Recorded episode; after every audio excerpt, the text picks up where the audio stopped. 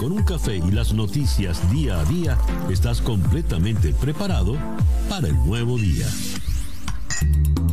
Día a día con César Miguel Rondón. A través de la 107.1 FM si estás en Miami. Y desde cualquier parte del mundo en plataformas digitales. Muy buenos días. Nos amanece ya este martes 28 de septiembre del año 2021 y de este nuevo día ya han transcurrido siete horas exactas. Sintoniza usted día a día desde Miami para el mundo. En la ciudad de Miami nos puede usted sintonizar por tres emisoras, Mundial 990 AM 98.7 FM y Éxitos 107.1 FM. También usted nos puede sintonizar en nuestro canal en YouTube, en Conexión Web, donde recibo el saludo de Henry Moreno Hernández. Eh, repudia la xenofobia en Chile. Miguel, eh, pero ah no, pero él está en Atlanta, Georgia. Miguel Colmenares está en Melbourne, Florida. José Luis Machado Mujica en Ciudad de México. Joaquín Ríos, eh, eh, bueno, el amigo Joaquín está subversivo esperando escucharle decir algún día Venezuela amaneció de golpe. Bueno, ah, caramba. Eh, Joaquín Ríos está en Daytona, Florida. Judith Oropesa en San Cristóbal, Johan Rojas en Boca Ratón, Rubén Abreu González en Madrid, eh, Jesús Marrón en Orlando, Florida, Gaby González, eh, se me perdió ahora dónde estaba eh, Gaby González, bueno, Gladys Melet, buenos días desde Caracas, a ver, ya creo que encontré a, Gaby, no, pero fíjense tanto buscarla y no me dice dónde está Gaby. Carol Guerrero en New Hampshire. Javier Artiles en Mérida, Yucatán. Eh, Simón Alcántara en Miami. Bueno, muchísimas gracias a todos los amigos que nos sintonizan también por nuestro canal en YouTube, en Conexión Web. Día a día es una producción de Floralicia Anzola para En Conexión Web, con Laura Rodríguez en la producción general, Bernardo Luzardo en la producción informativa, Carlos Márquez en la transmisión de YouTube, Jesús Carreño en la edición y montaje, Daniel Patiño en los controles y ante el micrófono, quien tiene el gusto de hablarles, César Miguel Rondón. Día a día es una presentación de Z, tu aliado tecnológico y único partner Titanium de Dell en Venezuela, que te llevará un paso adelante. Son las 7 y 3 minutos de la mañana. Calendario lunar. Para el día de hoy tenemos todavía a la luna menguando en Géminis, pero en breve, a las 9 y 34 minutos de la mañana, entrará menguante en cáncer. La luna de cáncer es la luna de lo sentimental, es la luna de los, de los sentimientos. Eh, la sensibilidad estará a flor de piel. Eh, se sugiere tener precaución, las personas estarán emocionalmente más vulnerables y muy susceptibles los sentimientos pueden ser heridos con más facilidad. Es una luna propicia para todo lo que tiene que ver con los niños. Es una buena luna para los placeres gastronómicos. Es una buena luna, dice aquí, para mudarse.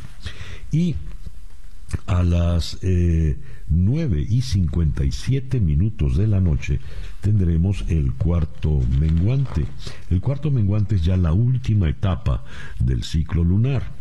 Tiempo para arar es el periodo para finalizar y desintegrar eh, los proyectos, es el tiempo para reorganizar y reflexionar los planes futuros. Eso ocurrirá a las 9 y 57. Resumiendo pues por el día de hoy, a partir de las 9 y 34 minutos de la mañana tendremos, eh, tenemos ahora la luna menguando en Géminis y a partir de las 9 y 34 menguante en Cáncer, cuarto menguante en Cáncer, eh, Sol en Libra y Mercurio retrógrado cuando nos amanece este martes 28 de septiembre del año 2021. Y a las 7 y 5 minutos de la mañana escuchemos ahora el reporte meteorológico en la voz de Alfredo Finale. Muy buenos días, Alfredo. César, muy buenos días para ti. Bueno, te comento en primer lugar que el trópico se mantiene activo como es propio de esta época del año. Se mantiene el huracán San moviéndose sobre el Atlántico ubicado a unas 600 millas al este del grupo norte de las Antillas Menores con vientos de 130 millas por hora. Sigue siendo un huracán mayor, un huracán categoría 3, pero afortunadamente no será de interés para nuestra área, ni para el Caribe, ni para las Antillas Mayores, ya que se estaría moviendo en dirección noroeste, incluso cruzando al este de Bermudas, solo de interés para la navegación. Por su parte, las dos ondas tropicales que hemos estado mencionando en días anteriores, que se ubican en el Atlántico, incluso estamos hablando de ellas desde que salieron de África, tienen hoy un elevado potencial ciclónico entre un 70 a un 90%, moviéndose al oeste noroeste. Es muy probable que ya en las próximas horas estemos hablando de nuevas tormentas tropicales. De formarse en ella alguna nueva tormenta llevaría por nombre Víctor y Wanda y con esto terminaríamos la lista oficial de esta temporada. Habría que echarle mano a esa lista alternativa. Repito, ya para este año no se estaría usando el alfabeto griego para eh, continuar nombrando las tormentas que pudiesen estar formándose. Todo parece indicar que se moverían al oeste-noroeste. Si es así, bueno, pues prácticamente no van a estar llegando a nuestra área. Aún así, vamos a estar pendientes a su evolución y trayectoria. Tiempo local, se mantienen las condiciones totalmente estables, con poca nubosidad, muy bajo el potencial de lluvias, altas presiones dominan el tiempo, sobre todo el sureste de los Estados Unidos, incluyendo Florida, y eso garantiza otro día de poca nubosidad y prácticamente sin lluvias. Así vamos a continuar todo el resto de esta jornada, también mañana miércoles. El jueves ya comienza a llegar un poco más de humedad y sobre todo a partir del viernes alguna lluvia ligera aislada, pero quedando entre un 30 a un 40%. Máximas hoy entre 87 a 89 grados Fahrenheit. Miami reporta a esta hora de la mañana 77 grados que sería alrededor de 25 grados Celsius. Muy buenos días para todos. Alfredo, Alfredo, ¿sigues allí? Sí, como no, aquí estoy. Eh, me llamó la atención, dice, se nos acaba el alfabeto. Eh, se nos acaba la lista oficial para esta temporada. Ajá. Y vamos. entonces después ¿qué, alfabeto usaríamos? No, hay una lista ah, adicional de emergencia, una lista alternativa que es la que se emplearía este año de ser necesaria. Es decir, no vas a ver este año después. Eh, si se forma, por ejemplo, te decía que los dos nombres que quedan serían Víctor y Wanda, pero tenemos dos ondas tropicales que tienen un alto potencial ciclónico. Es muy probable que estos dos nombres se consuman próximamente cuando se acabe esta lista oficial, la que está prevista, no se le echaría mano como en temporadas anteriores al alfabeto griego, sino a una lista alternativa con nombres normales que ya está preelaborada. O sea, no iríamos a alfa, por ejemplo. No, no, no, eh, para nada. Ya a partir de este año se elimina el alfabeto griego para nombrar las tormentas que puedan estar surgiendo. Muy bien, muchísimas gracias, Alfredo. No, gracias a ti. Alfredo Finales, el meteorólogo de nuestra emisora hermana, actualidad 1040 AM, acá en la ciudad de Miami. Son las 7 y 9 minutos de la mañana acá en Día a Día. Las noticias de hoy en Estados Unidos. Leo acá en la primera página de The New York Times un compendio de las noticias más importantes para el día de hoy en Estados Unidos. La tasa de asesinatos sube a todo lo largo de Estados Unidos y esto está muy vinculado a la pandemia. Por otra parte, las políticas con relación al COVID están dejando a una América en rojo. Eh, la concentración de los casos eh, de mayor incidencia de COVID tiene que ver con los estados eh, donde eh, gobiernan básicamente los republicanos.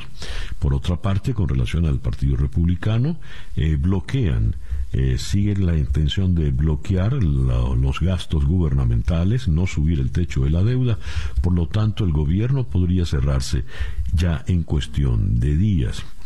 Y Kelly, eh, ha sido eh, encontrado convicto, culpable de tener un, una cadena sexual por décadas, de haber mantenido para, para el tráfico sexual.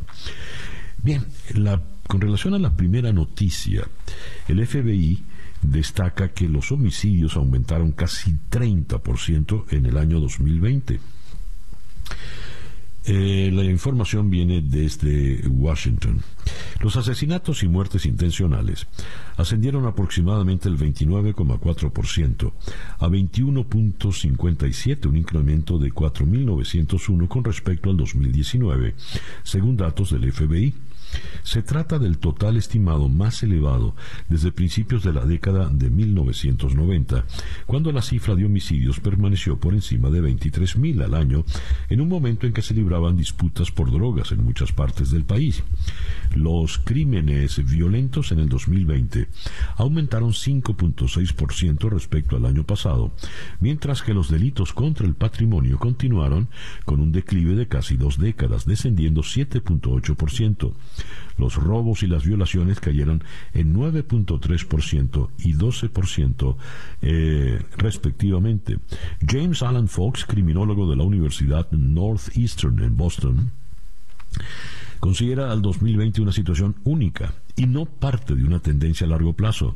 Atribuyó el aumento drástico a una combinación de factores, incluyendo la pandemia del coronavirus, los conflictos sobre cuestiones políticas y raciales, y al hecho de que en general las personas simplemente tenían mucho tiempo libre. Con relación al tema del COVID, el presidente Biden, de 78 años, y el líder republicano en el Senado, Mitch McConnell, de 79, recibieron ayer sus dosis de la vacuna contra el COVID-19 e instaron a los estadounidenses de cualquier preferencia política a inocularse o a administrarse refuerzos cuando les corresponda. Manera pues que dos septuagenarios ya muy cercanos a la octava al octavo piso en la vida, eh, se vacunaron eh, y distribuyeron, divulgaron la noticia de esta vacunación. Eh, hablando de republicanos y de demócratas, la denostada representante republicana Liz Cheney la hija de Dick Cheney, ha vuelto a arremeter contra el expresidente Donald Trump, al que ha acusado de no creer en el Estado de Derecho, al mismo tiempo que ha alertado a los miembros de su partido de que no basta con ignorarle, sino que es necesario hacer frente a sus mentiras para evitar que sigan creciendo y haciéndose con el control. Dice la señora Cheney. Aquellos que piensan que ignorando a Trump, este se marchará, se equivocan.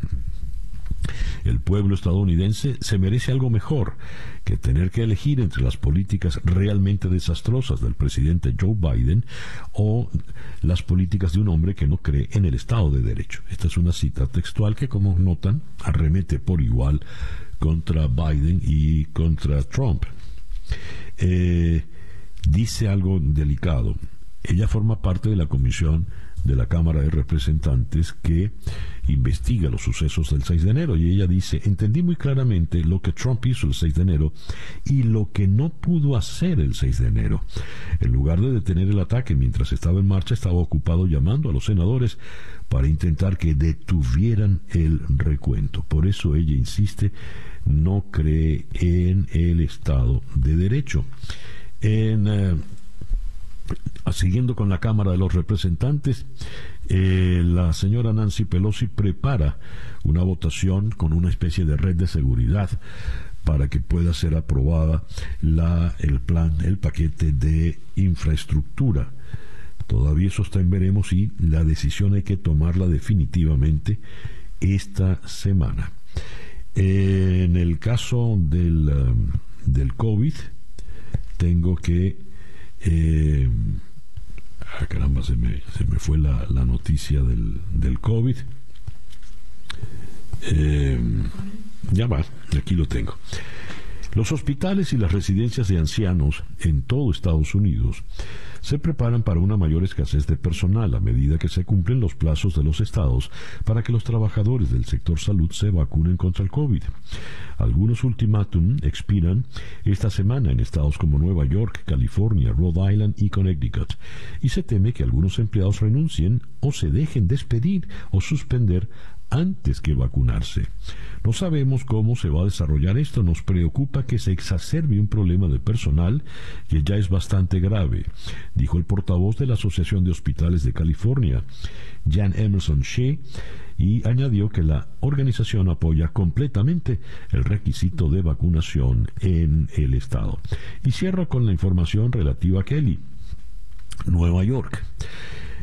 R. Kelly, el superastro de Rhythm and Blues, famoso por su himno I Believe I Can Fly, fue declarado culpable el lunes en un juicio por tráfico sexual, después de décadas de evadir la responsabilidad penal por numerosas denuncias de abusos contra mujeres y menores de edad.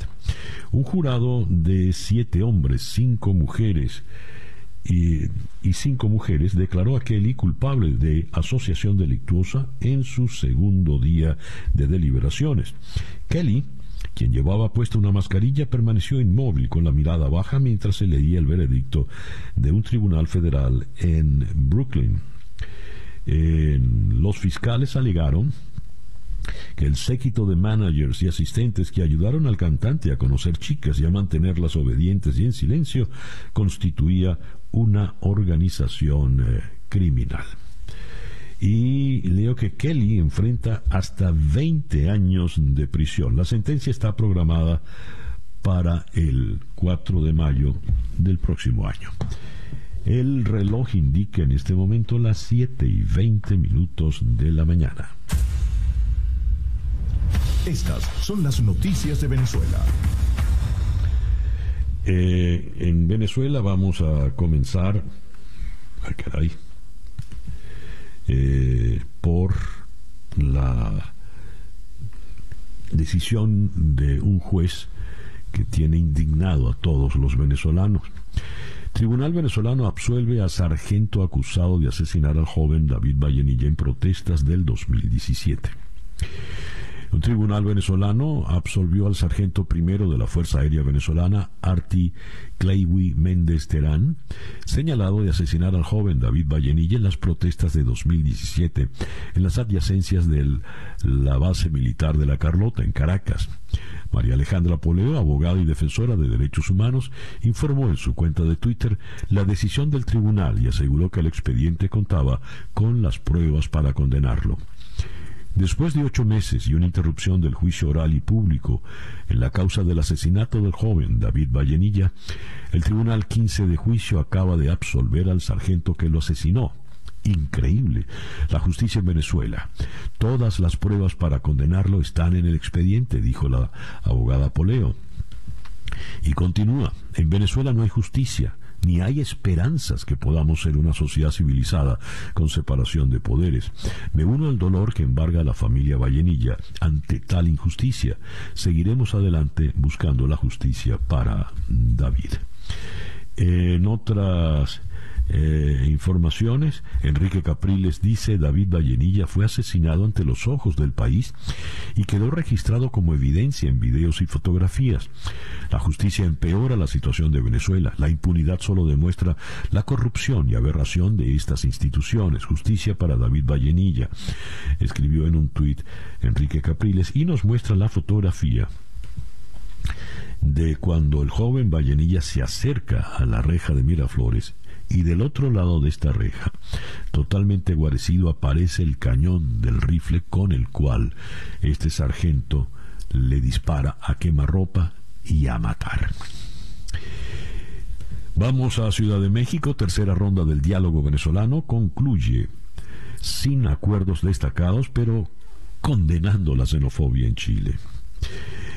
La tercera ronda del diálogo entre el gobierno y la oposición de Venezuela concluyó ayer sin acuerdos destacados, pero con una condena de parte de ambas delegaciones ante la xenofobia y la violencia ocurrida en Chile el pasado sábado. Las delegaciones expresaron su rechazo a las acciones de xenofobia perpetradas contra venezolanos en Chile, las cuales constituyen una violación de los derechos humanos, según relataron en un comunicado conjunto al concluir en Ciudad de México la tercera ronda de negociaciones arbitradas por Noruega y eh, no se decidió cuándo va a ser la nueva ronda, de manera tal de que con esa especie de saludo a la bandera, termina la, ronda de negociaciones en eh, Ciudad de México.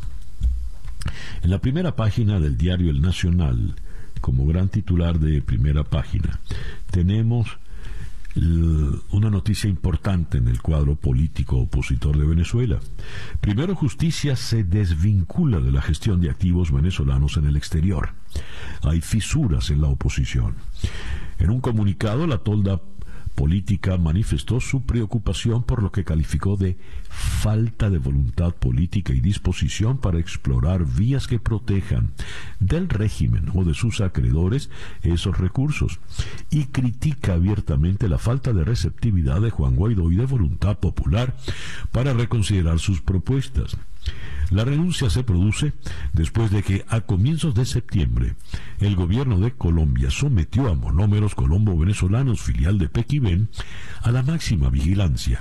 La compañía estaba bajo control de representantes de Guaidó desde el 2019. Con relación a la xenofobia, el acto xenófobo en Chile, el chileno José Miguel Vivanco, director de Human Rights Watch, consideró gravísimo el resultado de la marcha anti-inmigración que se realizó el sábado en la ciudad de Iquique y que terminó en violentos ataques contra venezolanos. Dice Vivanco, las imágenes son la primera evidencia contundente, inequívoca, de los hechos de xenofobia en Chile. Ha habido indicios en el pasado, pero esto ya ha cruzado la raya.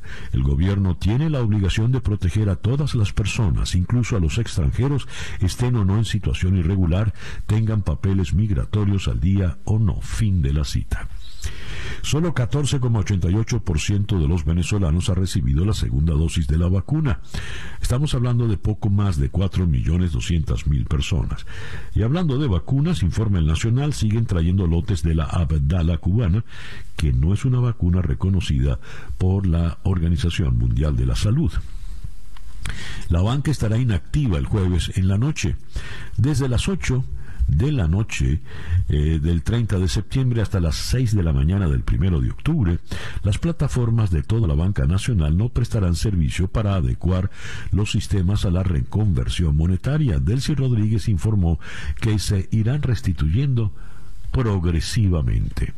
Y tenemos un nuevo presidente del Banco de Venezuela, que ha levantado todas las sospechas en estas últimas horas. Román Maniglia. Ese apellido Maniglia suena conocido, ¿verdad? Bueno, Maniglia es hijo del almirante, almirante Ramón Maniglia, quien fuera eh, ministro de, de la Defensa, e hijastro de la señora Carmen Meléndez. Eh, la que fue también ministro de la Defensa y también almirante, de manera pues que forma parte evidentemente del, del cogollo, cogollo exclusivo del alto régimen.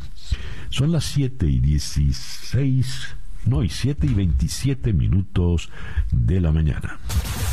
Escuchas día a día con César Miguel Rondón. Nuestra ronda de entrevistas para el día de hoy, martes 28 de septiembre, la vamos a comenzar en Bilbao con la profesora Susana Mangana. El fiscal jefe de la Corte Penal Internacional pidió a los jueces del tribunal que autorice con urgencia investigaciones sobre crímenes de guerra y crímenes de lesa humanidad en Afganistán. Después iremos a Caracas para conversar con el economista Aaron Olmos. El gobierno venezolano nombra el nuevo presidente del Banco Central, Delcy Rodríguez, anuncia pausa operativa y otras medidas a partir del jueves 30. ¿Qué está pasando realmente con el Banco de Venezuela? En particular.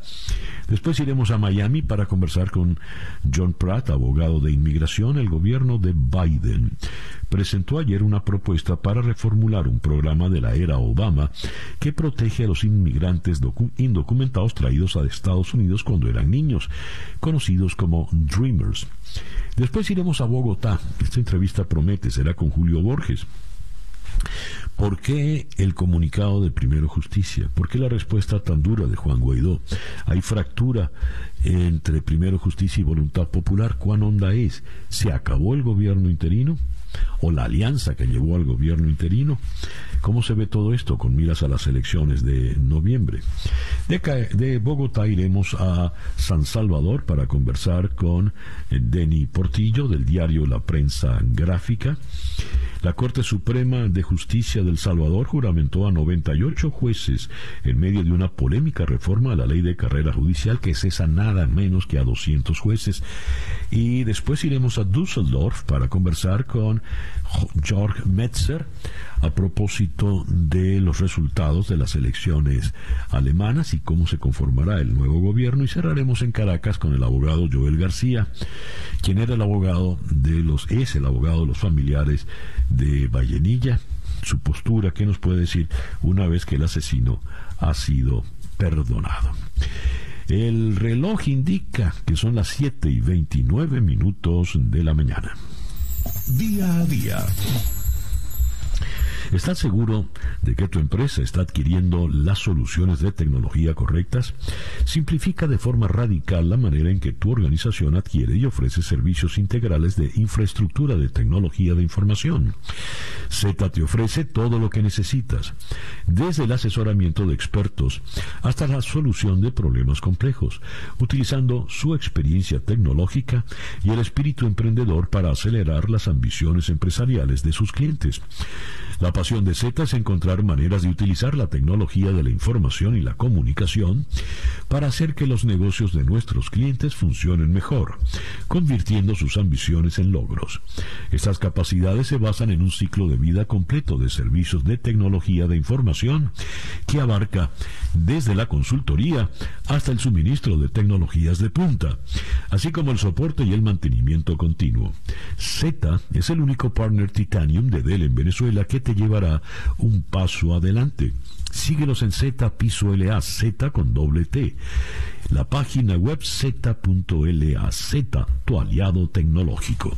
Son las 7 y 30 minutos de la mañana, una pequeña pausa y ya regresamos con el editorial en día a día. Para estar completamente informado, antes de salir y que usted debe conocer. Día a día. Con César Miguel Rondón.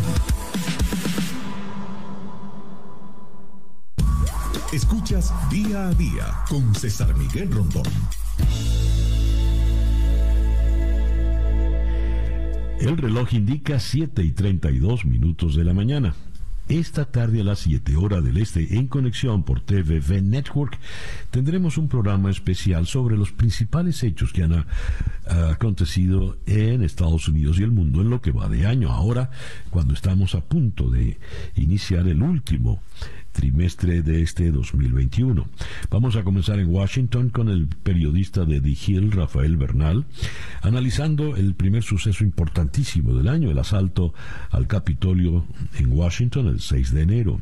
Después, eh, abordaremos el, eh, el caso de Derek Chauvin, quien fue hallado culpable de asesinato y homicidio culposo por eh, la muerte de George Floyd. Esto lo abordaremos con Matthew Mavan, también en Washington, corresponsal de France 24 en Estados Unidos, quien le hizo un seguimiento muy, muy cercano a todo el caso. En Florida, en Miami vamos a conversar con la periodista Elia Angélica González de Univision, quien le dio una cobertura extraordinaria al colapso del edificio Surfside en Miami Beach. Y vamos a cerrar en eh, Orlando con la politóloga María Isabel Puerta Riera y con ella vamos a tocar lo que fue la retirada de Estados Unidos de Afganistán, la peor decisión de Biden en política exterior. ¿Cuál será el costo político para Biden de esta decisión? Esto en un especial de En Conexión, esta tarde a las 7 hora del este, en conexión por TVV Network, canal 427 en DirecTV, 654 en Comcast.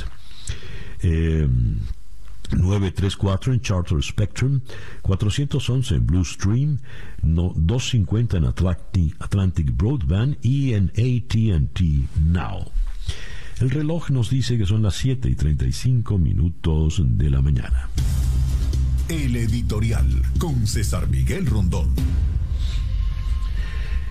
Que hayan absuelto al asesino del de, eh, joven David Vallenilla en estos momentos no deja de ser una provocación, una terrible bofetada contra todos los venezolanos. A ver, él falleció, Vallenilla, asesinado a quemarropa por un sargento de la Fuerza Aérea Venezolana que estaba protegido tras la reja de la Carlota. Vallenilla se le acerca desarmado, se le acerca para hablar, para tratar de persuadirlo y convencerlo políticamente. El asesino le apunta sacando el fusil, el cañón del fusil por la reja y allí le dispara varias veces a quemarropa cayendo muerto. Es, todas las pruebas, como dice la abogada Poleo, están allí para condenarlo. ¿Por qué no le condenan? ¿Por qué le absuelven en este momento? Mientras eso ocurre en Caracas y levanta la indignación de todos los ciudadanos venezolanos que recuerdan aquellos trágicos eventos del 2017, en la Ciudad de México se da la tercera ronda de negociaciones entre eh, la Comisión del Régimen presidida por Jorge Rodríguez y la de la oposición Plataforma Unitaria presidida por Gerardo Blay. No llegan a ningún acuerdo, solamente eh, manifiestan su rechazo de ambos a los actos xenófobos en Chile, en Iquique. Algo sobre lo cual está de acuerdo todo el mundo. Hasta Sebastián Piñera los condenó. Pues bien, mientras no se logra llegar a nada en México, se da bofetada, la liberación, el absolver de culpas al asesino de Vallenilla. El juez no se menciona, el juez es lo de menos, porque en nuestro país, en Venezuela, los jueces no, no, son autónomos, no tienen, no tienen importancia. La importancia es de quién le dio la jueza la orden al juez y por qué se la da en este momento.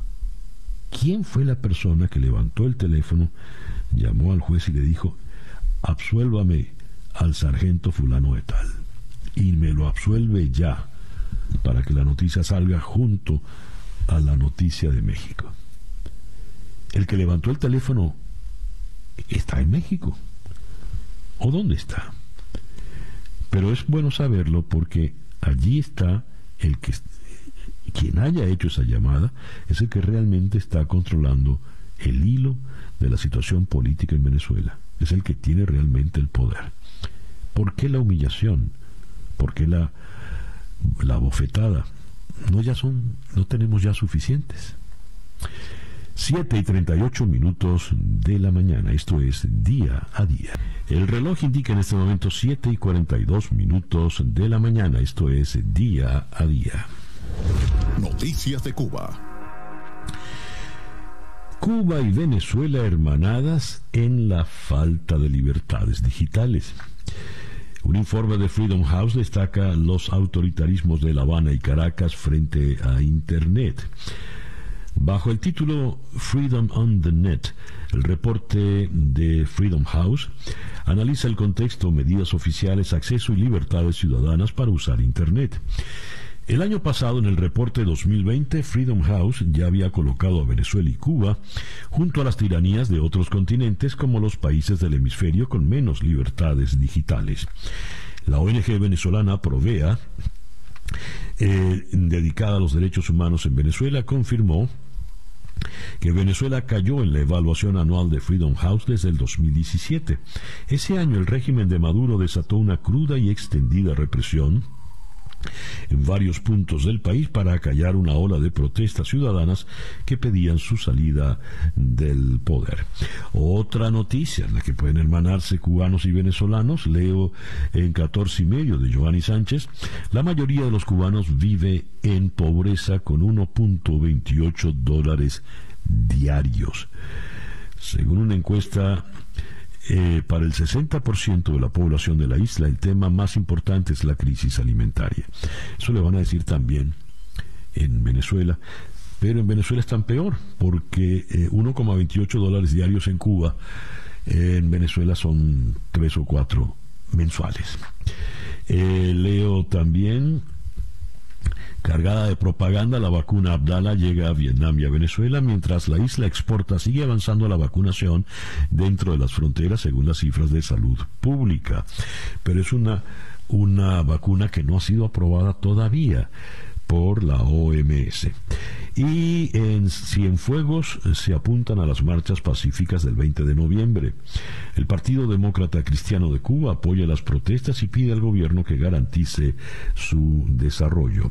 La iniciativa del colectivo Archipiélago suma cada vez más apoyos en las principales ciudades cubanas. La última en sumarse a las manifestaciones convocadas para el próximo 20 de noviembre es Cienfuegos, donde una docena de personas presentó la correspondiente notificación al gobernador Alexandre Corona Quintero y al intendente del Consejo Municipal de la ciudad, Mario Liván Abrahantes Quintero, para marchar contra la violencia y exigir que se respeten los derechos de todos los cubanos. El reloj indica 7 y 44 minutos de la mañana. Noticias de Latinoamérica. Eh, vamos a comenzar con el terremoto que se sintió en República Dominicana. Bueno, no tengo acá la, información. temblor de 4.5 en gran parte de República Dominicana, eso fue anoche. Se registró un temblor de tierra eh, de magnitud 4.5 en gran parte del Gran Santo Domingo. El sismo de magnitud 4.5 fue registrado en el puerto a 116 kilómetros de profundidad y esto ocurrió a las 8 y 15 minutos de la noche. En otras eh, informaciones de Latinoamérica vamos ahora a La Paz, un grupo de cocaleros de los Yungas de La Paz y la policía se enfrentaron de nuevo ayer lunes por el control del mercado de la Asociación Departamental de Productores de Coca, que dejó varios heridos y un apartamento en llamas en medio del pedido de los vecinos para que cesen los disturbios. En San Salvador, la Interpol notificó a El Salvador que eliminó de sus bases la difusión roja de búsqueda y detención contra el expresidente salvadoreño Sánchez Serén y otros cuatro exfuncionarios de Mauricio Funes, requeridos por las autoridades judiciales para ser procesados por los delitos de lavado de dinero y enriquecimiento ilícito. Lima, el primer ministro del Perú, Guido Bellido, certificó ayer su emplazamiento al consorcio privado que explota el yacimiento de gas de Camisea, uno de los más grandes de Latinoamérica, a revisar los contratos en favor del Estado tras la amenaza de nacionalizarlos que lanzó en la víspera. Bogotá. Al menos 10 miembros de las disidencias de las FARC, entre ellos alias Ferney, segundo jefe del frente, primero Armando Ríos, murieron en el día de ayer durante un ataque aéreo de comandos especiales de las fuerzas militares, según informaron fuentes oficiales. El ministro de Defensa de Colombia, Diego Molano, Detalló que la operación militar se llevó a cabo en el oriental y selvático departamento de Guainía, donde se resguardaban dos comisiones armadas de esta estructura guerrillera muy cerca de la frontera con Brasil. Ferney habría sido dado entonces de baja. Ciudad de Guatemala es un montaje que él mismo ha hecho a través de su fiscal general, dijo en Twitter el abogado colombiano Iván Velázquez, ex titular de la Comisión Internacional contra la Impunidad de Guatemala, sobre una declaración que el presidente guatemalteco Alejandro Yamatei dio en una entrevista televisada el fin de semana en alusión a una nueva parte de la investigación del caso Odebrecht por sobornos en el país centroamericano. Managua. El agente de Nicaragua en La Haya, Carlos Argüello, exigió ayer ante la Corte Internacional de Justicia una indemnización por parte de Colombia por supuestos daños causados por las violaciones de sus obligaciones legales internacionales en el Mar Caribe. El equipo jurídico nicaragüense presentó ayer en la tarde, en una sesión virtual, los últimos alegatos de cierre en la demanda que entabló contra Colombia por una supuesta violación de derechos conferidos mediante una sentencia de La Haya el 19 de noviembre de 2012. Ambas naciones protagonizan desde el pasado 20 de septiembre una nueva etapa en la disputa territorial que inició en 2001 en torno a las islas y cayos ubicados frente al litoral sur caribe de Nicaragua bajo jurisdicción colombiana. Quito. El presidente Guillermo Lazo entregó al escritor peruano y Nobel de Literatura Mario Vargas Llosa la condecoración Orden Nacional al Mérito en el grado de Gran Cruz en reconocimiento a su trayectoria literaria. 7 y 49 minutos de la mañana. Información del mundo día a día. Comenzamos en La Palma, Canarias. La erupción volcánica que se inició hace ocho días en Cumbre Vieja prosigue su evolución con la normalidad propia de un volcán de tipo fisural, estramboliano, que se comporta como tal, con continuidad y discontinuidad, tal y como ha ocurrido durante algunas horas este, en el día de ayer, cuando cesaron las emisiones de lava y ceniza. El país de Madrid, con relación a esto en su primera página de hoy, dice el volcán ahora arroja desconcierto. La población de La Palma, en especial la de la parte de la isla situada en la falda de la cordillera volcánica de Cumbre Vieja, vive pendiente de los caprichos del volcán, de sus manotazos, y depende de su comportamiento particularmente errático ayer, su noveno día activo. El domingo, de noche, el volcán parecía más violento que nunca y despedía llamaradas de rocas de cientos de metros de alto. La actividad aminoró de repente en la mañana de ayer hasta que el volcán pasó dos horas parado aparentemente dormido y después comenzó a bombear lava otra vez. El gran titular del diario madrileño, El País, sin embargo, es para Alemania. Scholz ofrece un tripartito a los verdes y los liberales. El líder socialdemócrata vencedor de las elecciones alemanas advierte a la CDU que debe pasar a la oposición. La CDU es el partido eh, demócrata cristiano. Y el diario El Mundo, también en Madrid, dice el desplome del partido de Merkel abre una crisis que empaña su legado político. Laschet, el candidato cristiano, cuestionado tras obtener los peores resultados de la historia de la CDU. Tenemos que proceder a una renovación completa, dice el vicepresidente de este partido. Yendo a siguiendo en Europa, en Londres, el gobierno británico alistó a decenas de soldados para ayudar a atender los problemas de suministro de combustible causados por una escasez de camioneros, situación que ha desatado compras de pánico de gasolina en todo el país. Y en París, el presidente Emmanuel Macron fue impactado en el hombro por un huevo que le lanzó un joven durante una visita a la Feria Internacional de Alimentos en Lyon. Un video del incidente compartido en las redes sociales muestra a Macron caminando entre la multitud cuando un huevo rebota contra él sin romperse. Eh, yendo al Asia, en Pyongyang, Corea del Norte lanzó al menos un misil sin identificar hacia el mar de Japón, según informó el Estado Mayor Conjunto surcoreano que está investigando los detalles del nuevo test. En Pekín, el secretario general de la OTAN, Jens Stoltenberg, pidió a Pekín respetar sus compromisos internacionales y actuar de manera responsable en el sistema internacional durante una reunión virtual con el ministro chino de Exteriores Wang Yi. Y cerramos la información, ah, perdón, tengo otra información que viene desde China, pero esta vez es en Taiwán. Los dos canadienses detenidos a finales de 2019, a quienes se les permitió regresar a Canadá en un intercambio de prisioneros, fueron liberados bajo fianza por cuestiones de salud, según indicó el Ministerio de Exteriores de China. La portavoz del ministerio hizo el comentario al tiempo que Beijing trató de minimizar la relación entre su liberación y el regreso a China de la ejecutiva de Huawei Technologies, que por mucho tiempo permaneció encarcelada.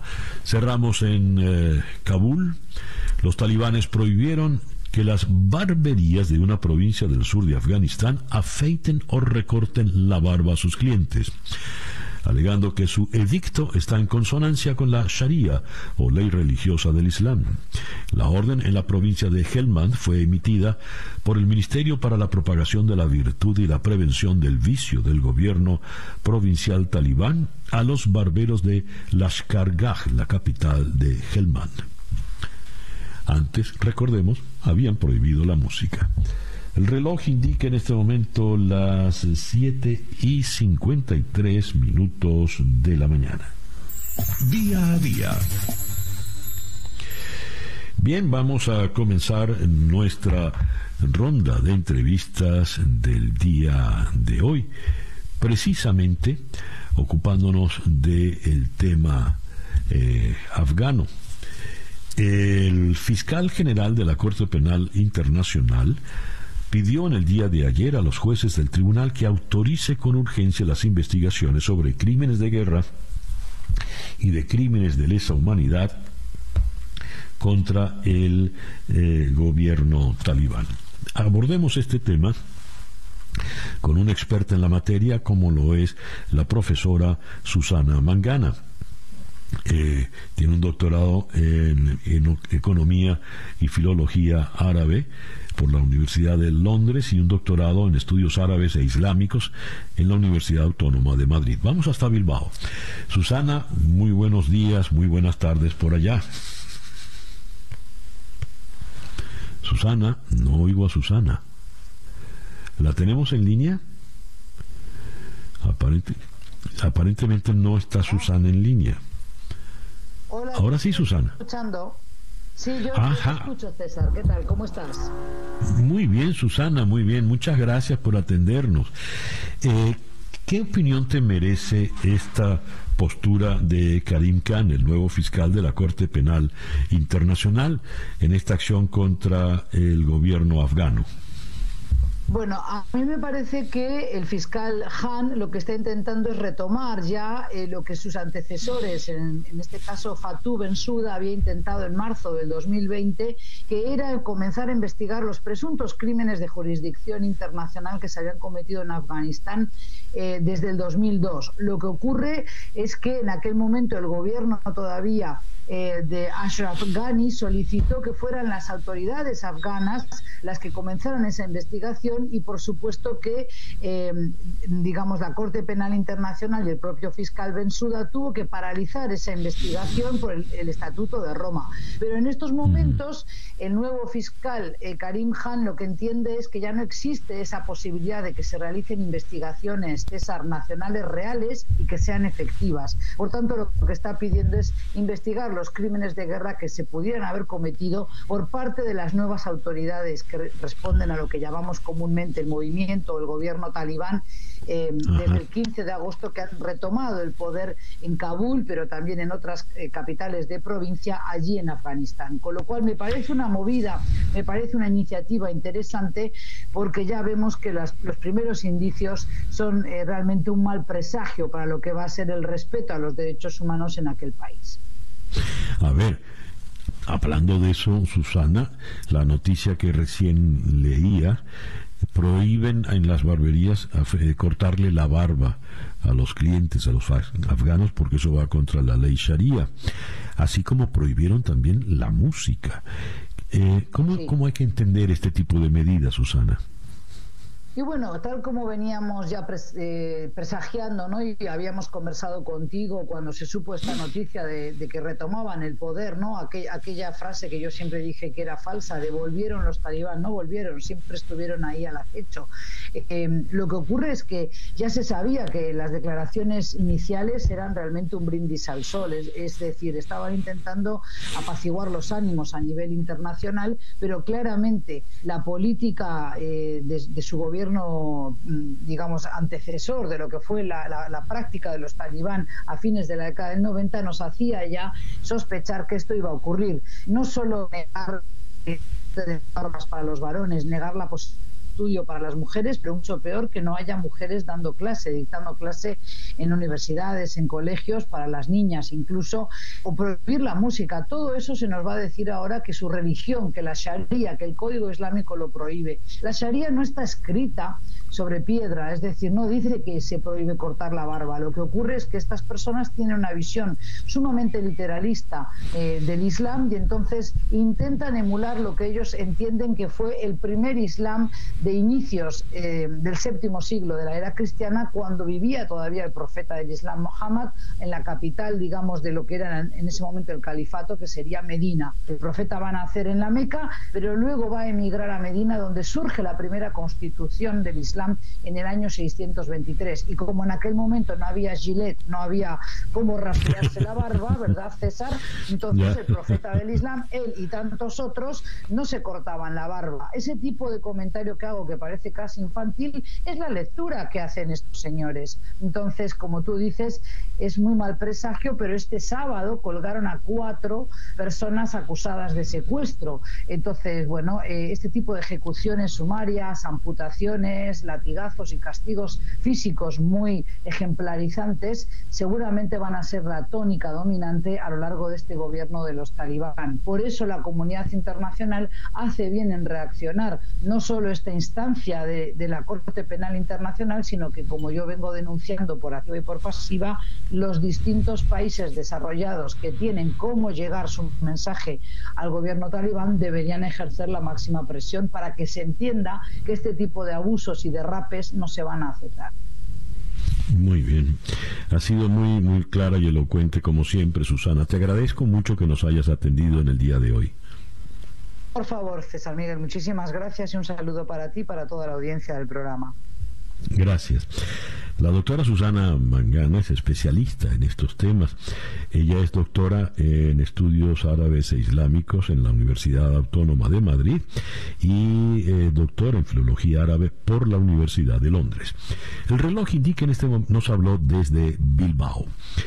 El reloj indica en este momento las 8 en punto de la mañana, una pequeña pausa y ya regresamos en conexión.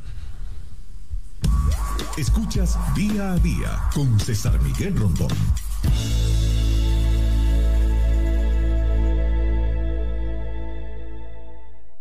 El reloj indica en este momento las 8 y 5 minutos de la mañana. Leo esta nota de prensa. El gobierno del presidente Biden presentó ayer una propuesta para reformular un programa de la era Obama que protege a los inmigrantes indocumentados traídos a Estados Unidos cuando eran niños. Son los llamados eh, Dreamers. El Departamento de Seguridad Interior dijo que la iniciativa que será sometida a consultas en los próximos 60 días antes de su eventual adopción, busca preservar y fortalecer a los que eh, están protegidos por el DACA, que actualmente ampara de la deportación a unas 600.000 personas, la mayoría de México. Recordemos que hace dos meses un juez federal de Texas decidió que el expresidente Obama excedió su autoridad cuando instauró el DACA en 2012. ¿Qué ocurre ahora entonces, luego de este anuncio del gobierno de Biden? Consultemos la opinión de un experto en la materia, es John Pratt, abogado de inmigración acá en la ciudad de Miami. John, muy buenos días, gracias por atendernos. Buenos días, gracias. A ver, John, luego de este anuncio hecho por la administración Biden, eh, ¿qué pueden esperar los Dreamers? Sí, básicamente, eh, para hacer una, eh, eh, basado en, la introducción que usted hizo, la demanda que fue en el caso de Texas, lo que ellos, lo que la Corte había dicho es que las administraciones pasadas no habían pasado unas regulaciones que establecieran el DACA, sino que fue hecho por pólizas del gobierno. Entonces, básicamente, lo que está intentando hacer eh, la, administración Biden, poniendo estas regulaciones y aceptando de que hagan comentarios por los próximos 60 días hasta noviembre 29, es establecer unas regulaciones de que el DACA ya no sea solo póliza informales o, poco formales del gobierno, sino que ya sea una regulación donde hubo la oportunidad de hacer comentarios y establecer que estas personas que calificaron el DACA del 2012 y tenían todos los requisitos, obviamente sigan cubiertos bajo el programa de DACA y puedan seguir aplicando a sus permisos de trabajo, a sus aplicaciones, establece ciertos cambios donde eh, ponen un, un, cierto monto de 85 dólares para la aplicación del DACA, eh, y, quiere establecer ciertos parámetros de donde se pueden eh, eh, entregar cierta información, cómo se puede terminar el DACA, etcétera. A ver, ¿y qué pesa más? Porque la, decisión del juez federal en Texas eh, tiene un alcance, ¿no? ¿Cómo, ¿Cómo funciona esto jurídicamente? Sí, tiene cierto alcance, aunque el juez no lo invalidó totalmente, sino que las personas que lo tenían obviamente pudieron seguir con su DACA y pudieron, lo que él no aceptó fueron nuevas aplicaciones. Eh, entonces, bajo la misma Corte eh, eh, Federal del juez, obviamente todavía acoplan más o menos, como usted dijo, entre 600 mil, hay ciertas personas o ciertas entidades que dicen que son 800 mil que están cubiertos, siguen cubiertos por el DACA estas regulaciones tratan de, curar las razones por qué esa corte trató de negar el DACA. Acordémonos de que la corte inferior fue el que trató de invalidar el DACA y está siendo apelada también. Y obviamente esa decisión de la Corte de Apelación no ha sido finalizada. Pero eh, en mi opinión, obviamente, este es un, un intento de la administración Biden de formalizar de que las personas que tienen el DACA pueden tenerlo, pueden seguir continuando teniéndolo y renovándolo, etcétera. Muy bien. John, muchísimas gracias por atendernos en la mañana de hoy. Muchas gracias, que tengan buen día. John Pratt es abogado de inmigración en la ciudad de Miami. Son las ocho y nueve minutos de la mañana. Día a día con César Miguel Rondón. A ver, eh, dice el diario eh, El Nacional hoy en su primera página, tal como leímos, que toda la banca venezolana va a suspender sus servicios por el tema de la reconversión. Esto irá desde eh, la no, esto irá de la noche de el mañana 30, no, perdón, el jueves 30 a la mañana del viernes primero de octubre. ¿Por qué hay que paralizar la banca para esto? ¿Qué va a ocurrir allí? En la línea telefónica en la ciudad de Caracas está el economista Aaron Olmos, eh, docente, investigador y profesor invitado del IESA. Aaron, muy buenos días, gracias por atendernos. Muy buenos días, César, gracias por la a tu programa. A ver, ¿qué ocurre en esas eh, en ese tiempo en que no hay banca para atender al público? Bueno, recordemos que bueno esto no es nuevo. Ya nosotros hemos pasado por dos procesos de, redenominación o cambio de moneda. Eh, el 20 de agosto de 2018 también tuvimos una suspensión de actividades del sistema bancario nacional. Eh, esto fue durante unas horas también y mm, básicamente se hace para eh, terminar de poner en orden y afinar todos los criterios técnicos de las plataformas y sistemas para que eh, ya en la hora que eh, determinó el comunicado de la SUDEBAN, ya las operaciones se puedan hacer con la nueva denominación. Es algo que es algo que es normal, ¿verdad? Sin embargo, esto de alguna manera crea cierto nivel de incertidumbre, motivado el caso de Banco de Venezuela, que eh, días previos a, la, a esta nueva sesión monetaria, bueno, estuvo suspendido su plataforma durante varios días. Y ya que mencionas al Banco de Venezuela, ¿qué fue lo que realmente ocurrió con el Banco de Venezuela? Porque tenemos que hasta hubo un ataque eh, cibernético de hackers contra la plataforma, según Delcy Rodríguez. Bueno, César, eh, bueno, yo soy economista, yo no soy científico de informático, ni nada de eso, ¿no? Entonces no sabría decir. No, tranquilo, eh, tranquilo, Aaron, tranquilo, te estoy preguntando como economista. este, no sé si fue golpe de calor, rayo electromagnético, pero lo cierto es que eh, el ser uno de los principales bancos del país, con más de 16 millones de abonados, eh, la mayor cantidad de nóminas públicas, y estar cinco días fuera de línea, eh, bueno, creo que es un gran, un gran aprendizaje a, todo el mundo. El tema de la diversificación del dinero en diferentes eh, cuentas de diferentes bancos, ¿no? Eh, porque en definitiva no es normal, no es regular. Es normal hasta cierto punto que una plataforma bancaria, en el caso de que no se tenga cierto cuidado a nivel de los sistemas informáticos, bueno, que de repente el sistema se caiga 30 minutos, 20 minutos, pero que pase 5 días caído, no tiene sentido, no es lógico, ¿no? Entonces, el daño que esto causó a todos los usuarios, personas naturales, jurídicas y el propio gobierno se pierde de vista, porque de hecho muchas personas, a título personal, a título individual, tuvieron que echar, eh, que echar mano de sus dólares que tenían guardados, porque durante cinco días no tuvieron cómo mover su dinero que estaba ahí, ¿no? Este, Y a nivel de las empresas que tenían su dinero allí, pago de nómina, hacerle frente a gastos de corto plazo, también tuvieron que echar mano de dinero que tenían para otras cosas, ¿no? Y no es el deber ser. Aaron, cuando te hago la pregunta y te aclaro, te la estoy haciendo no como experto en seguridad, sino como economista, es porque al público en general lo que le interesa saber es qué pudo ocurrir en todos esos días sin plataforma, qué beneficios, por ejemplo, para quienes manejan el banco, es decir, el gobierno. Bueno, mira, fíjate, César. Eh, o sea, si estamos hablando de eh, las, estamos hablando de las horas que, que se va a pasar sin sistema para la nueva expresión este monetaria, simplemente es un tema de ajuste, ¿verdad? Que se tiene que dar entre las plataformas. Si estamos hablando de la cantidad de días que pasó Banco de Venezuela fuera de línea, bueno, realmente no sé cuál sea el beneficio. Tanto es así que eh, el líder visible del banco ya no es el líder visible del banco, ¿no? Ya cambiaron a la persona que estaba ahí. Y eso evidentemente a todas luces es, es, la, es, la, es la toma de decisión sobre algo sobrevenido que no fue bien, manejado y que, bueno, generó una cantidad de, problemas a diferentes niveles, ¿no? Ahora, que el Ejecutivo esté generando algún tipo de beneficio por tener el principal banco con la mayor cantidad de nóminas fuera de línea durante cinco o seis días, mira, no creo que lo tenga. Ya, ya lo veo.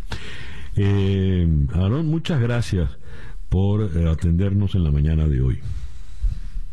No, siempre la orden. Gracias por la invitación.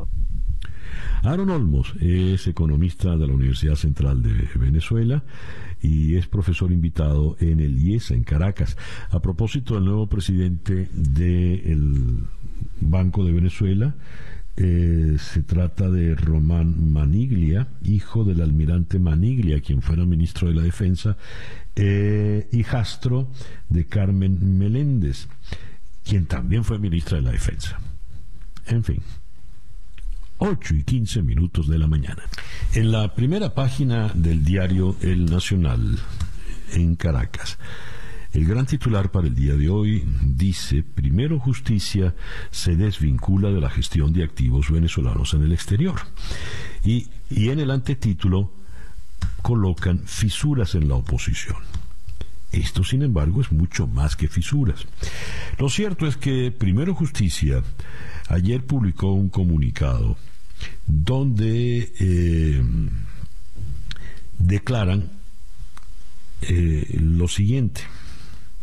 Dada la falta de receptividad de Juan Guaidó, ojo, no del presidente interino Juan Guaidó, sino de Juan Guaidó, ni siquiera el diputado Juan Guaidó, y los representantes del gobierno interino responsables de esta tarea, eh, la vigilancia y cuidado de los activos venezolanos en el exterior, especialmente de voluntad popular, anunciamos nuestra decisión de no participar más en los espacios que atienden la materia referida a los activos en el exterior. Nos retiramos con la intención de facilitar y presionar la concreción de una solución que preserve los activos para Venezuela. ¿Qué significa esto? Porque en un primer vistazo, aquí hay una fractura honda, no una mera fisura. Abordemos el tema con, creo, la persona indicada, el coordinador nacional de Primero Justicia, por más que se encuentre en el exilio. Me refiero a Julio Borges en la ciudad de Bogotá. Julio, muchísimas gracias por atendernos en esta mañana. No, no, más bien muchas gracias a, ti, César, y un saludo a todas las personas que están con nosotros.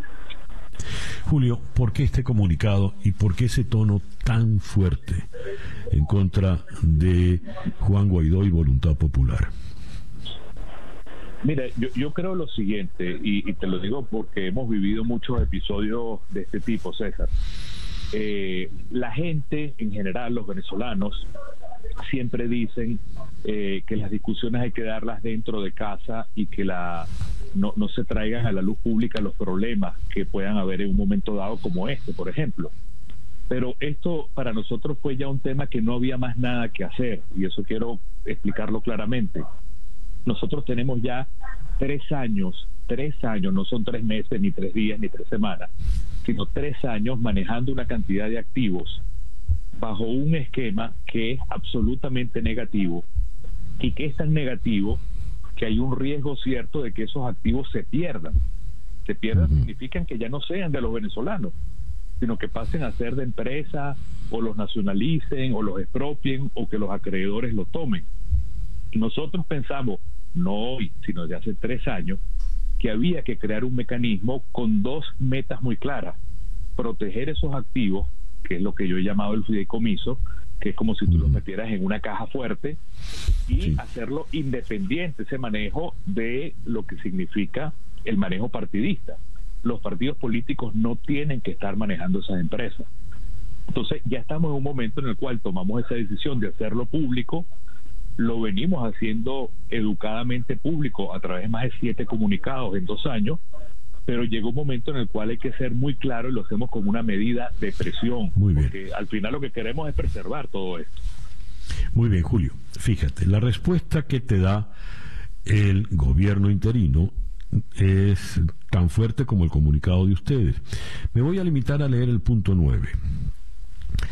Aceptamos y respetamos la decisión y colocar sus responsabilidades a disposición de quienes tengan roles en el gobierno interino en temas relacionados a exteriores y activos que guarden militancia o hayan sido postulados por el Partido Primero Justicia, dado su reciente planteamiento, y cuyos principales directivos han formado y forman parte de todas las instancias de discusión, dirección, administración y control del gobierno interino, incluyendo las instancias relacionadas con activos en tanto a su calidad de miembros del Parlamento.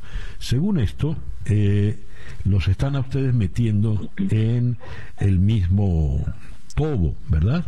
Si hay algo malo en ese, ese cuidado de los activos, primero justicia está involucrada también. ¿Qué nos dices? Bueno, yo, yo creo que eso es una respuesta, digamos que lo que está es evadiendo el problema de fondo. Y el problema de fondo, César, es que hay que tomar soluciones y decisiones radicales para evitar la pérdida de los activos. Pero contestando la pregunta concreta que dice el comunicado, eh, lo puedo decir de manera muy, muy clara. Primero Justicia nunca aceptó, porque hemos estado en contra de esto, ningún puesto de gerencia o de manejo o de posición directiva de lo que significan los activos. Lo que hemos tenido es eh, por llamarlo de una manera, guachimanes, guachimanes independientes, además, porque ninguno es de Primero Justicia, y nosotros tenemos todo el historial, y esto es algo que se hace, si se hace necesario, lo haremos público en su momento, de todos los votos salvados, de todas las observaciones, de todas las cosas que hemos hecho al interno, llamando la atención no una vez ni diez veces, sino cien veces. Entonces, al final, eso está muy bien documentado. No es cierto esto, pero lo más importante, más allá de que sea verdad o no, que no lo es, es que hay que tomar medidas radicales en este momento para proteger los activos y para lograr, lograr que se preserven en manos de los venezolanos. Muy bien, Julio, por favor. Eh, aparte, entre los muchos activos, esta situación estalla, entiendo, por el caso de monómeros en Colombia. ¿Qué pasó o qué pasa en monómeros que tuvo que intervenir el Estado colombiano? Bueno, la situación es la siguiente. Monómeros es una empresa muy importante para Colombia. Eh, tiene que ver con todo lo que es el ciclo agroindustrial en Colombia. Es una empresa que por lo que es, digamos, la inestabilidad de estar en manos del gobierno interino, no tiene acceso a eh, pedir prestado, a pedir crédito para funcionar normalmente. Esto no tiene nada normal, sino que hay las reservas de prestarle a una empresa que está en esa situación y al mismo tiempo es una empresa que se ha ido manejando con criterios eh, absolutamente partidistas. ¿A qué me refiero? Que la composición de quienes gerencian monómeros es absolutamente sobre la base de parcelas políticas. Llegó un momento en el cual el hecho de que monómeros no tenga acceso al crédito que está en riesgo de que pueda estar en bancarrota. ¿Cuál es la solución? La solución la tenemos presentando, César, desde hace más de dos años. Es hacer una empresa que sea independiente de los partidos, que busque la protección de un organismo multilateral, que tenga el apoyo colombiano para que pueda acceder a la banca, a los créditos y que nunca, y quiero ser muy enfático en esto, nunca caiga en manos de ningún otro país ni de manos privadas. Esto había que prepararlo, hacerlo desde hace muchísimo tiempo y hoy estamos con el agua al cuello por una inercia de decisiones no tomadas y allí es donde está la queja, el reclamo, no de ayer, ya. del comunicado de Primero Justicia, de hace dos Muy bien. Julio, te pregunto, ¿Monómeros fue quebrado entonces, por las razones que sean, por los personeros de voluntad popular?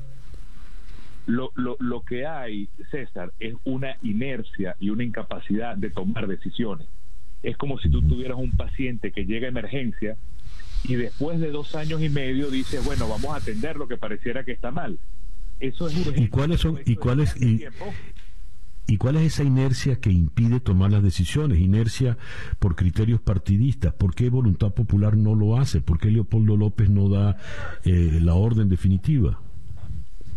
Bueno, porque lo importante en todo esto, que es el problema de fondo, es que nunca, desde que comenzó el gobierno interino, desde hace tres años, y eso nosotros lo peleamos adentro no una vez, sino mil veces, nosotros no estamos diseñados, ni nuestra meta, ni nuestro objetivo, ni nuestra responsabilidad es manejar empresas. Eso nos ha desenfocado, eso lo que ha hecho es crear fisuras, eso lo que ha hecho es crear ruido, eso lo que ha hecho es crear escándalo. Nosotros tenemos un solo propósito que es salir de Maduro, lograr el cambio político en el país. Y todo este tema de los activos y muchas cosas alrededor de este manejo de los activos, lo que ha provocado es que nos desenfoquemos de nuestra única meta, que es el cambio político en Venezuela. Una, una, una última pregunta, Julio. Primero Justicia va a salir del gobierno interino. ¿Dejarás de tú ser el canciller del gobierno interino? Lo que nosotros planteamos ayer es el retiro de todas las instancias donde se discute el tema de los activos. Eh, la verdad es que no tengo problema en que nosotros tengamos que dejar o no eh, los cargos en los cuales tenemos posiciones. El gobierno interino, además de esta discusión de los activos, tiene que dar una discusión profunda de relanzar, reorganizar, reforzar la unidad política en el país, porque por una ley que nos dimos nosotros mismos, el gobierno interino dura hasta diciembre, hasta el 5 de enero, para ser más exacto. Entonces, en lugar de que la inercia decida por nosotros, lo lógico es que nosotros, como buenas personas que deberíamos tener previsión, y para eso son los dirigentes, deberíamos estar tomando decisiones de cómo se reconstruye, se rediseña algo que ya va a desaparecer por ley el 5 de enero del año que viene. Y eso hay que decirlo ya. Una última pregunta, Julio. Dije que la anterior era la última, pero tú sabes que siempre hay una última. No, no hay problema. No, no, ¿Por, qué en el, ¿Por qué en el comunicado de Primero Justicia dicen, dada la falta de receptividad de Juan Guaidó? ¿Cuál ha sido esa falta de receptividad? ¿Y por qué Juan Guaidó ya no lo tratan ni siquiera como diputado ni como presidente interino, sino como Juan, Juan Guaidó? Bueno, yo creo que al final eh, eh, Juan Guaidó al final tiene la mayor responsabilidad porque es el quien el, el, Parlamento lo nombró para todo lo que significa el interinato como presidente interino. Pero él debería tener la fuerza, la, la, la asertividad de planear, de planificar, de proponer, cosa que al final lo hemos hecho nosotros solos. Y, y, él ha sido pasivo en ese tema y creo que se ha entregado más bien a su entorno y él no ha tomado decisiones, muchas veces ni siquiera está en las reuniones y este pusimos precisamente ese nombre puro y duro allí de Juan Guaidó sin títulos y sin decoraciones porque queremos darle un correntazo para que aterrice en la realidad de que la realidad es más importante que seguir nosotros buscando este posiciones o cargos o títulos. Aquí lo importante es resolver ya y estamos tarde en ello. Julio te agradezco inmensamente estos minutos en la mañana de hoy. Muchas gracias, César. Gracias a todos. Julio Borges, coordinador nacional del Primero Justicia desde la ciudad de Bogotá. 8 y 32 minutos, una pequeña pausa y ya regresamos en día a día. para estar completamente informado antes de salir y que usted debe conocer. Día a día con César Miguel Rondón. El Salvador juramenta a nuevos jueces en medio de polémica. La Corte Suprema de Justicia juramentó a 98 jueces en medio de una polémica reforma a la ley de carrera judicial que cesa a más de 200 jueces.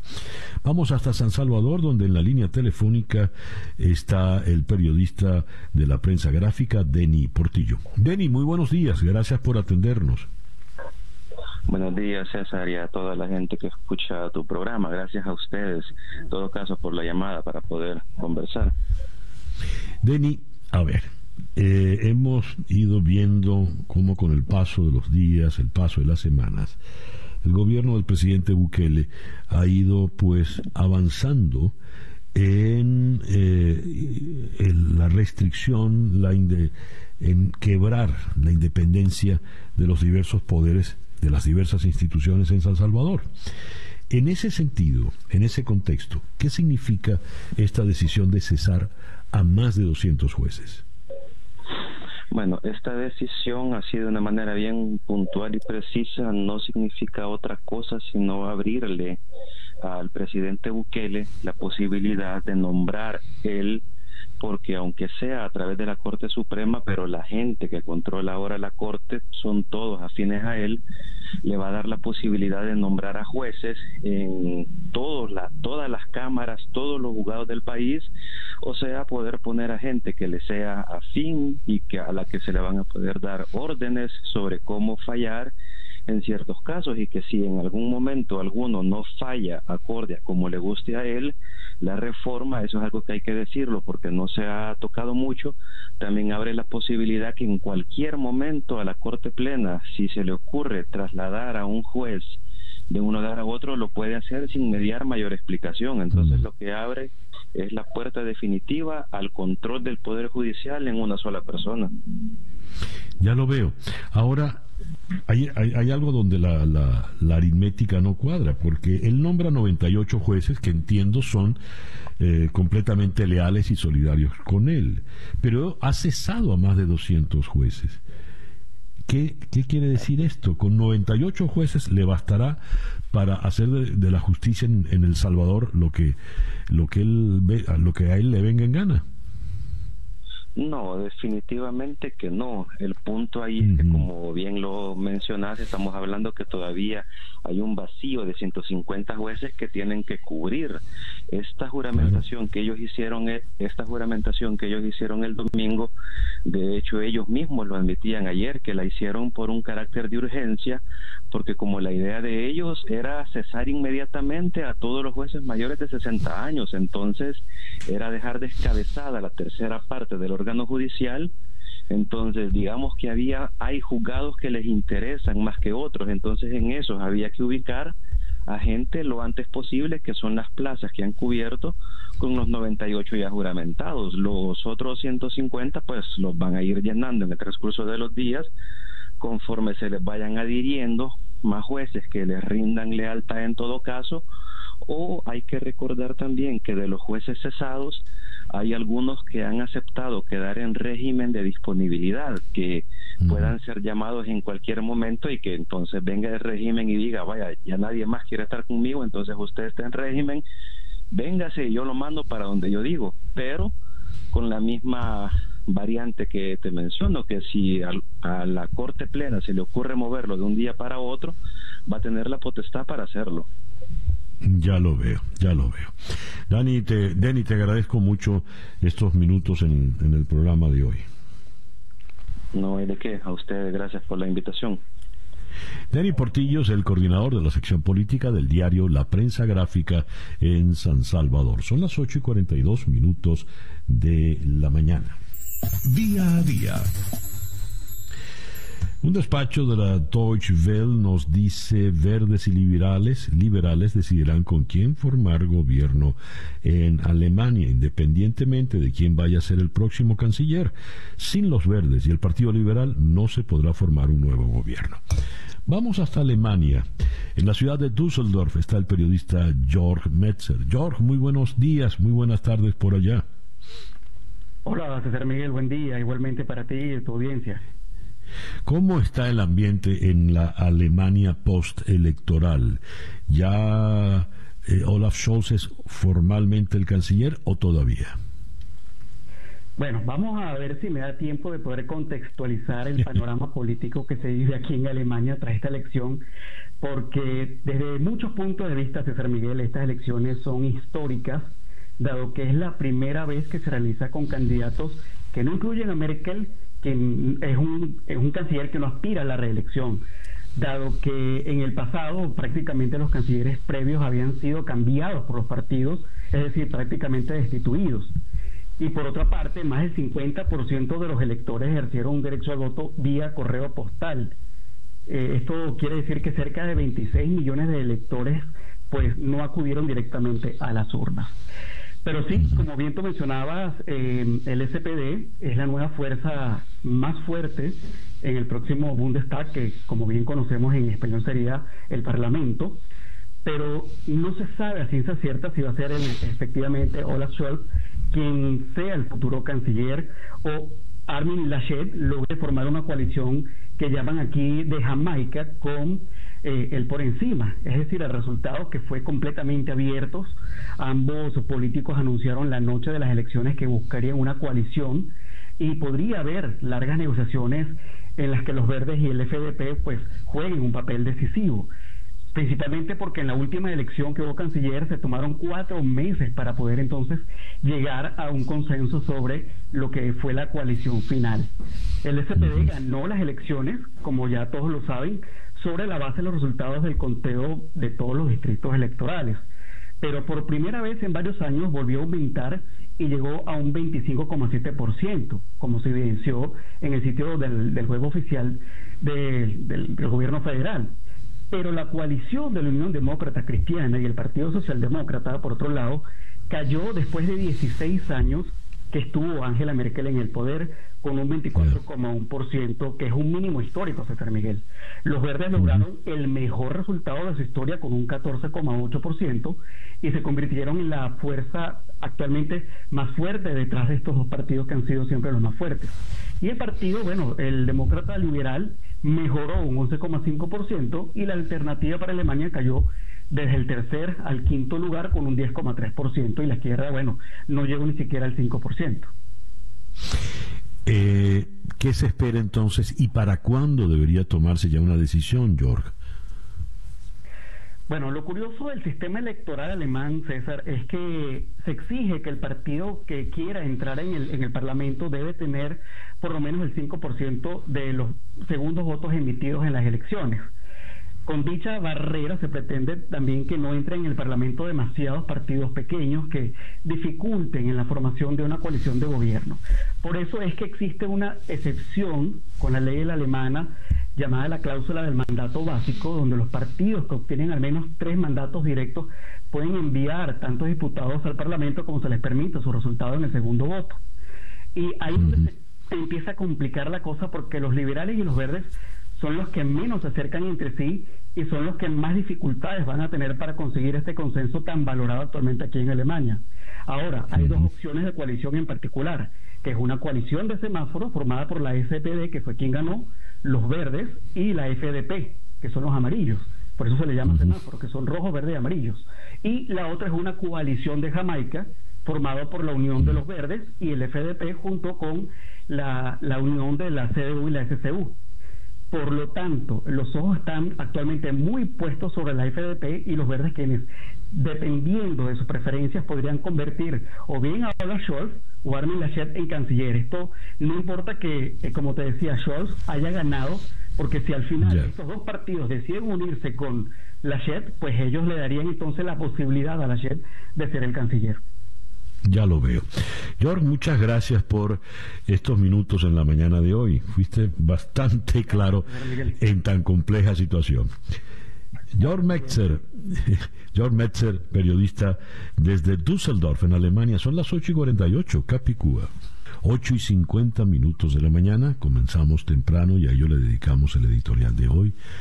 indignados como venezolanos porque se absuelve al asesino de David Vallenilla. El abogado de los familiares de David Vallenilla es el doctor Joel García, quien en este momento está en la línea telefónica. Joel, muy buenos días, gracias por atendernos. Buenos días, Miguel, buenos días a toda tu audiencia. ¿Qué nos puedes decir de esta decisión de este juez? Eh, eh, dos cosas, ¿no? La abogada que estaba a cargo de, del caso del joven Vallenilla es María Alejandra Poleo, trabaja conmigo también. Eh, sí. puedo decir que la juez de, la juez Carla, Carla Carrillo, porque es quien tomó la decisión, es una decisión que, por supuesto, mm, le, da un mensaje muy claro a todas las víctimas de violaciones de derechos humanos en Venezuela. Y el mensaje es que aquí no va a haber justicia. ¿Ok? Y a su vez también da un mensaje directo a Karim Khan, al fiscal de la Corte Penal Nacional, y le dice que si ellos tienen, si ellos no inician esa investigación, entonces aquí lo que vamos a tener es un manto de impunidad con referente a todas esas muertes que esta gente ha cometido y que de alguna manera lo que pide la Corte bajo el principio de complementariedad es que se investigue y se sancione a las personas. ¿okay? El mensaje es de indignación, por supuesto que toda Venezuela vio cuando ese sargento disparó contra y la jueza lo absuelve, dice que no es responsable de la muerte, pero no es responsable ni siquiera a título de un homicidio culposo o una legítima defensa o bien un estado de necesidad, sino que prácticamente la viva Llenilla se suicidó o lo mató otra persona pero el sargento no es responsable de absolutamente nada. Entonces, esto queda totalmente impune porque si no fue el sargento que todos vimos que disparó tras las rejas de, la base aérea Francisco Miranda, la Carlota, entonces ¿quién mató a Vallenilla?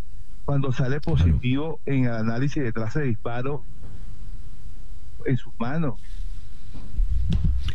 Eh, Joel, ya no se puede hacer más nada entonces en el caso de este sargento. ¿Qué nos puedes decir de esta juez? que ese fue el resultado, ¿ok? Se está metiendo una llamada.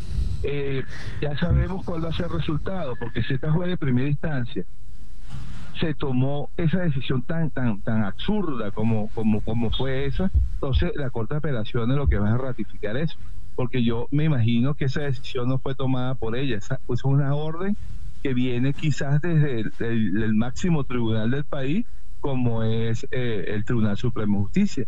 Sin embargo vamos a apelar, vamos a insistir, vamos a, seguir acudiendo a las instancias internacionales, pero ese es el mensaje claro, César, para toda Venezuela. Impunidad. Aquí no se va a investigar.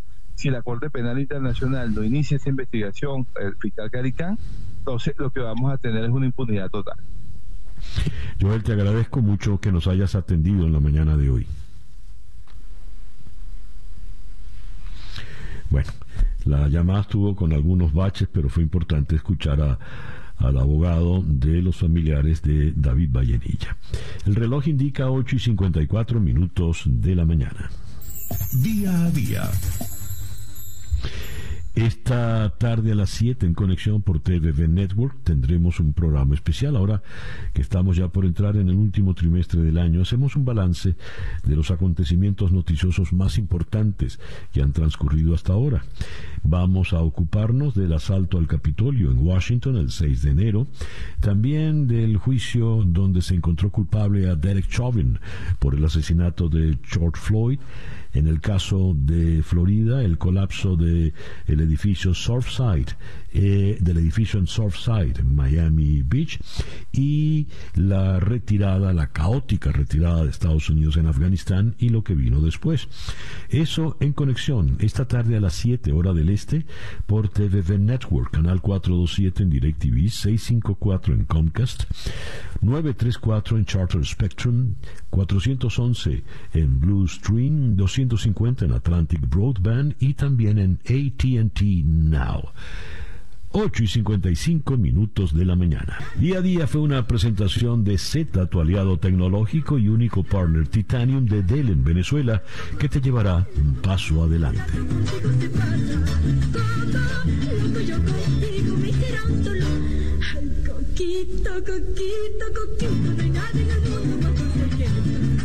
Lila Morillo, la única, Dios mío. Día a día es una producción de Floralicia Anzola para En Conexión Web con Laura Rodríguez en la producción general, Bernardo Luzardo en la producción informativa, Carlos Márquez en la transmisión de YouTube, Jesús Carreño en la edición y montaje, em, Daniel Patiño en los controles y ante el micrófono, quien tuvo el gusto de hablarles, César Miguel Rondón.